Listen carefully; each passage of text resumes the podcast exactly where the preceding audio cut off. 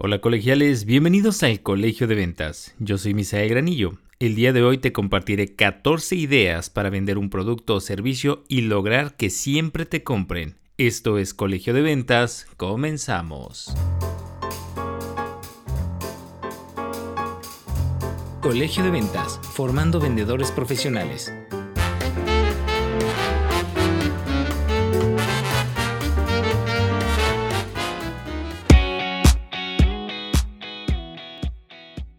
Bienvenidos nuevamente al episodio número 6 de Colegio de Ventas.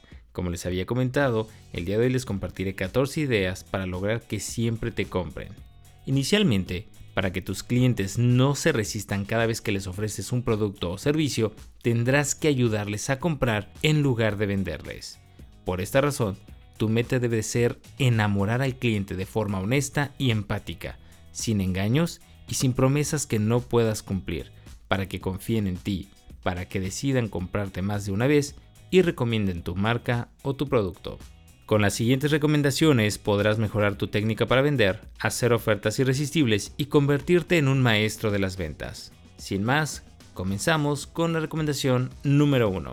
No vendas, ayuda a comprar. Y es que en muchas ocasiones el consumidor no sabe lo que quiere adquirir. Cuando esto sucede, tú tienes que venderle aquello que le ayudará a resolver su problema o a llenar un vacío no necesariamente tienes que venderle al cliente lo que él cree que necesita, porque si lo compra y no le funciona, puede alejarse de tu marca, puede alejarse de tu producto y podría no volverte a comprar o incluso podría no generarte buenas recomendaciones. Por lo tanto, ayúdalo a comprar. No le vendas cualquier cosa. Número 2. Conoce a tu cliente. Deja que hable y escúchalo para identificar sus necesidades. Después, adapta tu discurso y muéstrale los productos o servicios que verdaderamente pueden ayudarlo. Recuerda, el mal vendedor solamente quiere hablar y nunca quiere escuchar. Toma en cuenta que los consumidores esperan que les ayudes a elegir lo que mejor les conviene y cuando te muestras más interesado en su bienestar que en cerrar la venta, se dan cuenta y te otorgan su confianza para dejarse guiar. Y esto es muy relevante, ya que en muchas ocasiones, al escuchar tu cliente puedes entender realmente lo que necesita te ahorrarás mucho tiempo en ofrecerle productos que quizá no necesitaba y cuando lo escuchas y lo conoces, le ofrecerás aquello que realmente soluciona sus problemas. Número 3. Dale la vuelta al rechazo. Una de las razones por las que cuesta trabajo vender es por miedo a la incertidumbre y que nos digan que no cuando estamos tratando de hacer una venta. Y por consecuencia viene el temor a vivir una frustración. Si esto pasa, Busca la forma de abrir nuevamente la comunicación con el cliente haciendo preguntas acertadas, pero no seas insistente e invasivo, deja que el cliente te marque el ritmo. Número 4.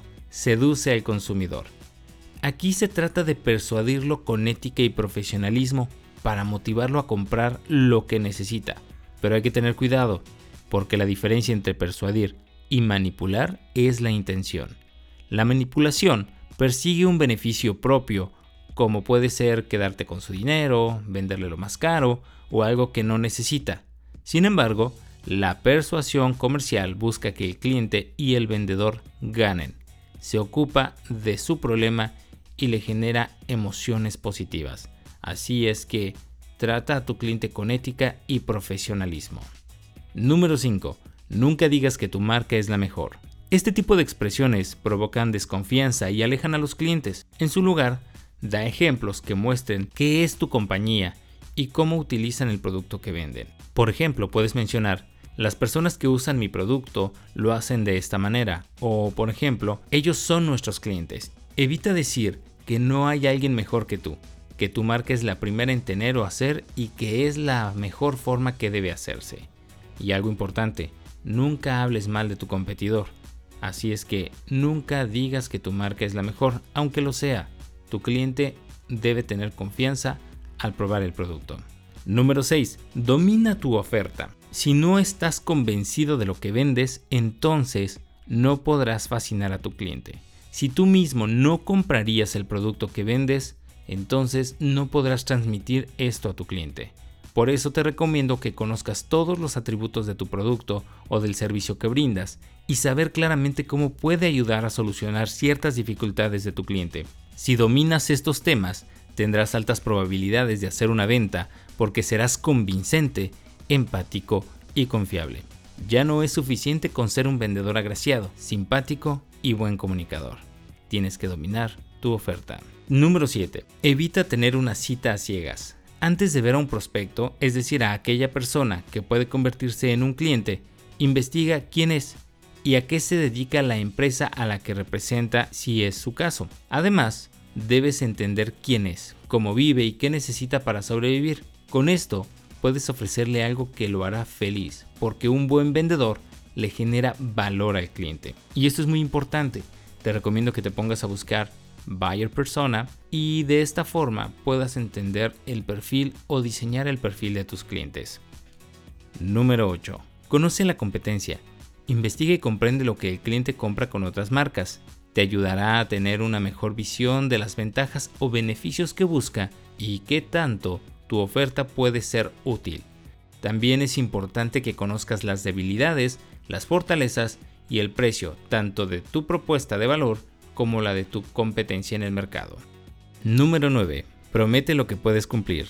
Otra de las cosas que esperan los consumidores cuando compran es que el vendedor tenga la capacidad de resolver los problemas administrativos como entrega, facturación, envío y hasta efectuar los descuentos que propuso.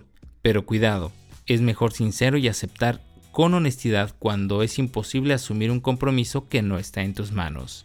Un profesional de ventas es más eficiente mientras más problemas puedes resolverle al comprador. Número 10. Abre solo las puertas que te permite el cliente. Mientras estás negociando con el cliente, tu conversación no puede ir en torno a temas personales como familia, trabajo o pareja porque es un acto invasivo que puede alejar a tu cliente. Enfoca tu discurso en aquello que busca y que necesita, en lo que tu marca puede ofrecerle. Lo que necesitan los clientes es velocidad y adaptación, y el vendedor que mejor lo comprenda tendrá una relación comercial con el cliente. Y en este punto, aunque estoy de acuerdo, habrá momentos en que los clientes te darán información adicional que te ayudará a la venta, y sí, efectivamente aportarán detalles personales. Si indagas más podría ser invasivo, sin embargo, te dará ideas para poder contar con una estrategia más viable y ofrecerle el producto que necesitan. Número 11. Provoque emociones. Una forma de hacerlo es alejando al cliente del dolor y acercándolo al placer, dos tendencias que por naturaleza tienen el ser humano. Por ejemplo, si un prospecto está buscando un nuevo smartphone porque su equipo anterior le duró muy poco, muéstrale uno que realmente tenga larga vida y argumenta que no sufrirá porque la batería rinde mucho más o resiste fuertes caídas. Recuerda que primero debes conocer qué necesita para saber qué venderle. Y si tu producto le resuelve un problema que le genera dolor o sufrimiento, entonces lo que estarás ofreciéndole o vendiéndole es justamente la felicidad que le otorgará tu producto. Número 12. Deja que el cliente viva tu producto y esto es súper importante. Permite al cliente tocar lo que estás vendiendo para que pueda conectar y empiece a creer en lo que dices.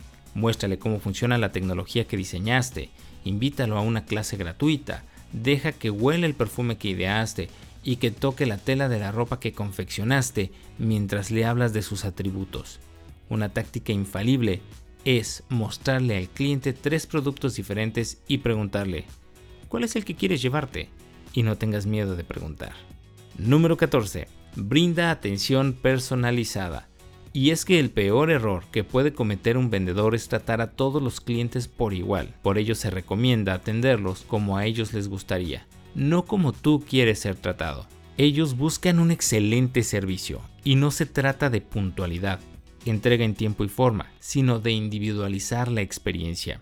Además, una vez que te compren, no te olvides de ellos, dales un servicio de postcompra o de postventa y cuida más a los clientes que ya tienes que a los prospectos. Recuerda que un cliente feliz va a comprarte una, dos, tres y mil veces más e incluso generará o te hará llegar clientes referidos.